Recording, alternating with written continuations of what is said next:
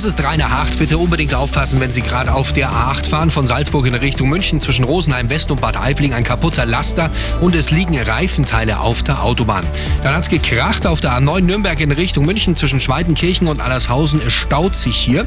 Riesenzeitverlust heute Morgen auf der A96 Lindau in Richtung München zwischen Landsberg am Lech Nord und Schöffelding. Da gab es einen Unfall mit mehreren Fahrzeugen. Rechte Spur gesperrt, 6 Kilometer Stau, knappe Dreiviertelstunde Zeitverlust. Hier halten Sie gut durch. Ansonsten aber den üblichen Berufsverkehr.